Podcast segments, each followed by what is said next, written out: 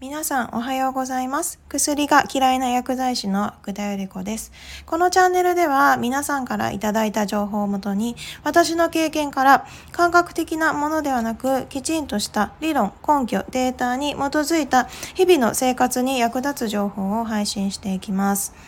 で、えっ、と、昨日はマスクによる危険性についてお伝えしてきました。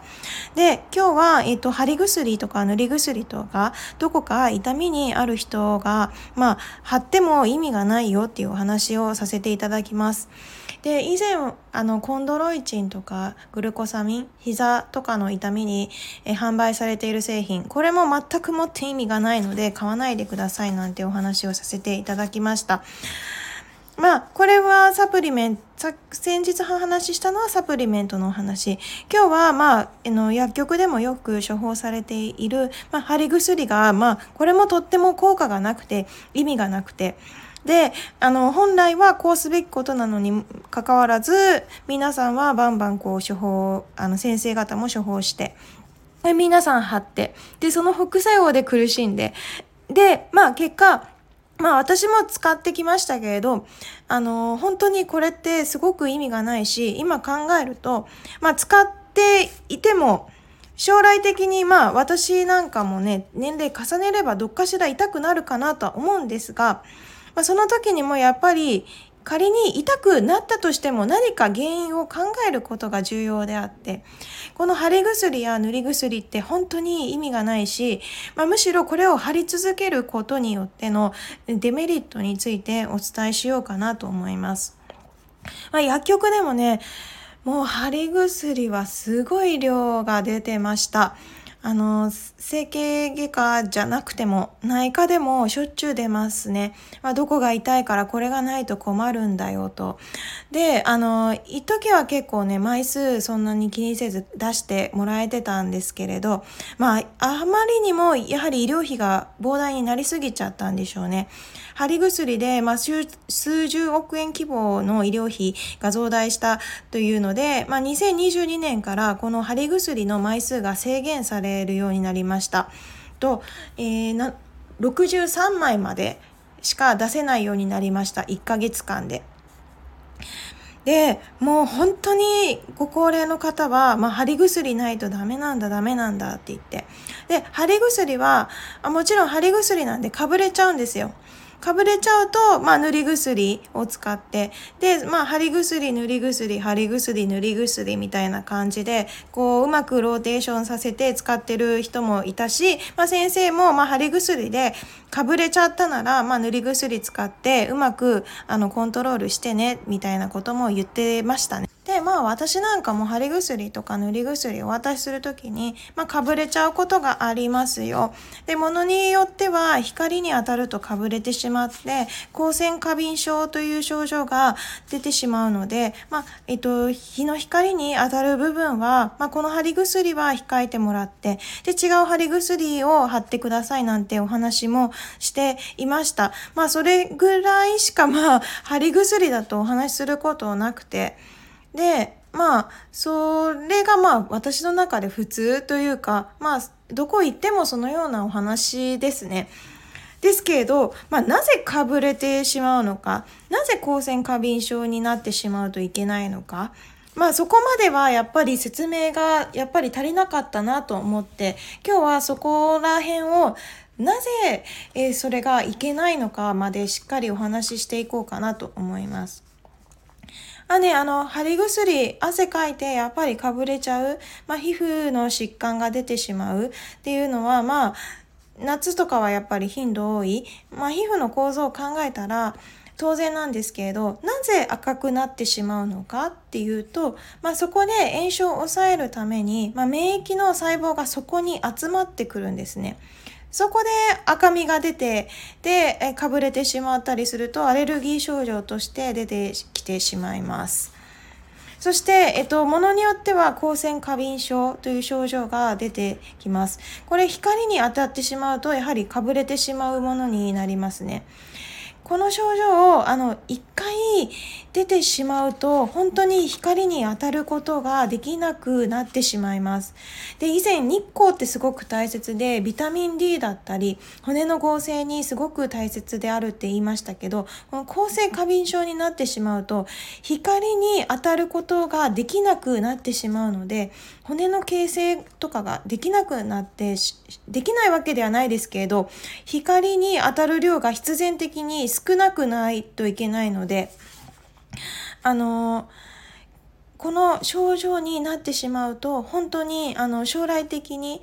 その骨がもろくなってしまうとか骨粗しょう症のリスクにもなってしまうしやえっと、以前もお伝えしましたけど、セロトニンというホルモンの合成ができなくなってしまうので、気分の落ち込みが大きくなっちゃったりします。精神を安定させるようなホルモンって、この日光によって合成されたりするので、まあ、そういったことができなくなってしまうので、貼り薬をずっと貼り続けるっていうのはすごく良くないです。そして、まあ、貼り薬で一時的によくなるその部分だけは痛みが取れるかもしれないですけれども結果根本原因にはなっての解決にはなっていませんよね。なんで、まあ本当にそれをずっと延々と張り続けるってすごく良くないです。また、その痛みが、まあ、違うところから生じている痛みの可能性もあったりします。なので、まあ、その痛みを覆いかかすことによって違うところが原因になっている場合もあって、で、それがマスキングされて隠されてしまうと、本当の大切な疾患が何であるかっていうのが分からなくって、まあ、最悪の場合、死に至る場合も出てきてしまいます。あ貼り薬でこうベタベタ全身に貼ってるような人とかもいるんですけれどやっぱり皮膚からお薬は吸収されるし副作用はあるし枚数の制限とかもかかってきたりはします。ですからあの飲み薬と違って貼り薬だから副作用が少ないと思ったら大間違いになるのでその辺もきあの気をつけてください。でねちょっと面白いお話もここで一つ。あ私の中では、まあ、貼り薬って体の痛みがあるところに使うんですけれど。頭が痛いからといって頭に貼っていた人が いました。ちょっとスキンヘッドの方だったんですけれど。あなんか頭みたいな。あ頭そういう貼り方があるんだってちょっとびっくりしましたね。まあ、よくよく考えたら、まあ、頭皮の吸収ってまあある程度はあるので、まあ、効かなくはないですけれど、まあ、脳の神経とか、まあ、その辺に影響があるのであんまりおすすめではないですね。あのやっぱりすごい面白い使い方をされる方もいっぱいいて。であの貼り薬でもカイロあとあったかい湿布をカイロだと思い込んで、まあ、洋服の上から貼って効果があるでしょって思い込んでる方もいらっしゃいました。あのカイロととはまた全然違うので皮膚に貼り付けないと意味がなかったりします。なんであそれは意味が ないですよ。まあ本当に不思議ですよね。まあこっちとしてはね、あの、皮膚に直接貼るものと思っていても、あそういう使い方もするんだなっていうのがあって、まあ、そういう面白い使い方で言うとね、吸入薬とかもね、あの、空気清浄機的な役割で、あの、置いとけば効くでしょう、つって、吸入薬もなんかその、芳香剤的なものと勘違いされてそこに置いとけばいいんでしょつってあの一切吸入してない方もいましたね。あの 不思議なんですけれど。あそんなあの正しい使い方はしてくださいね。なんかすすごく面白いな。じゃあ今日はそんな話もちょこっとしつつで元話は元に戻るんですけれど。まあ結果、まあ、貼ってもあの本当に、あの根本原因の解決にはなってはいません。そして、まあ、あの結構ね膝腰が痛い方って多くって。でこれ軟骨がすり減ってしまうことによって私の周りでもやっぱ膝が悪くて。でこれ何とかしたいと。でやっぱりスコンドロイチンだったりサプリメントどうなのって聞かれるんですけれど。まあ、軟骨はすり減ってしまうと再生がされません。で再生がされないので、えーと、最終的には人工関節を入れたりっていうのがあるんですけれど。まあね、あの膝腰にコンドロイチンサプリメント効きませんよっていう話もしました膝のところには血管が通っていないので、まあ、それを飲んだところでそこまでお薬が浸透してで軟骨の成分が再生するっていうことはまああのほんよくよく考えてみたら当然のこと。ただそれがねどういうわけだか効果ありますよって歌っている製品もどうなのかなと思うんですけれど。で人工関節がまあ最終的にあるじゃないかと言われて、まあ、人工関節このデメリットとしては、まあ、かなり手術が大変。であの感染症などかなりあの感染症のリスクも高まりますそれ以外にも、まあ、本来正しい骨の正しく骨がある部分に関してもあの削ってしまってあの良い骨の部分も削ってしまうあのたりしちゃうんですよ。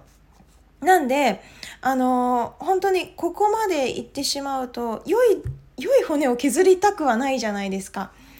てあの正しい健康な骨は削りたくないけれどそうしないとあの歩歩いた時に痛みをきたしてしまうから削ってしまうんですね。だからあの人工関節もあまりおすすめではない。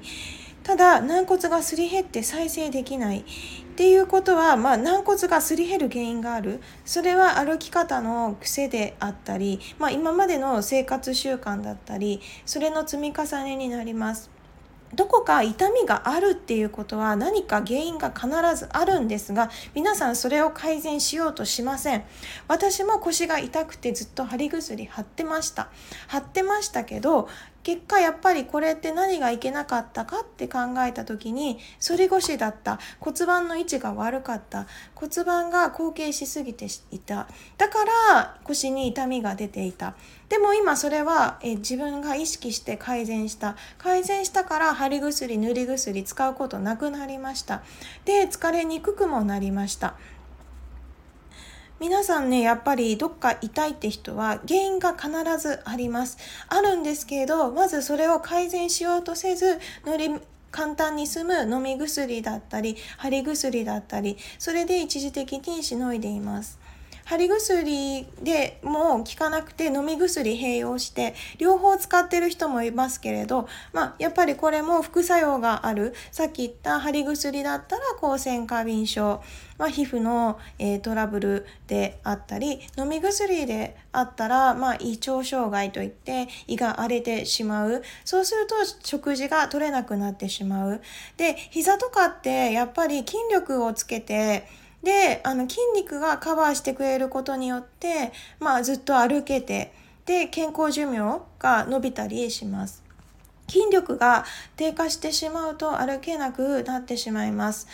飲み薬飲んで胃腸障害が出てで気持ち悪くって大切なタンパク質源筋力の元となるタンパク質が取れなくなってしまうと筋力がつかないのでどんどん痩せ細っていってしまいます。ですからまあそういった意味でも飲み薬ってあんまり頼るべきではなく必要最低限にとどめていただいた方がいいです。本当にねあの皆さんあの年齢重ねると痛いのはしょうがない年だから貼り薬も延々と飲み薬も貼り薬で効かないと出してもらう、まあ、これどこの薬局行っても見る光景だし周りの人もそういうお話ししてる方多いんじゃないですかね。ですけれどあのこれって本当に意味がないからやめてくださいやめるっていうか自分の将来健康で痛いのであればなぜそこらが痛いのかあのぜひ原因を探ってみてください。それが分かって少しずつでも治していけばあのどんどん症状は良くなっていくし薬にも頼らなくてでより健康的にあの生活できるようになります。私あのいろんな人の歩き方であったりこう癖であったりあの見分けるのがだいぶできるようになっています。あこの人はこっちにこっちに体重が乗っちゃってる。だからこっちが痛みやすい。だからここの筋肉が張っちゃってる。さここが使えていないなとか。あとまあ呼吸とかも関連していて、まあ、この人ちょっと自律神経乱れてるなとか。あと呼吸によってねやっぱりあの精神の不安定さであったりあとあの呼吸がしっかりできていれば、まあ、体も動かしやすいしあの本当に精神的にも安定するしで、まあ、筋肉のね使い方っていうのも、まあ、意識してもやるものなので、まあ、呼吸がコントロールできるとそこに意識が向けやすくなったりします。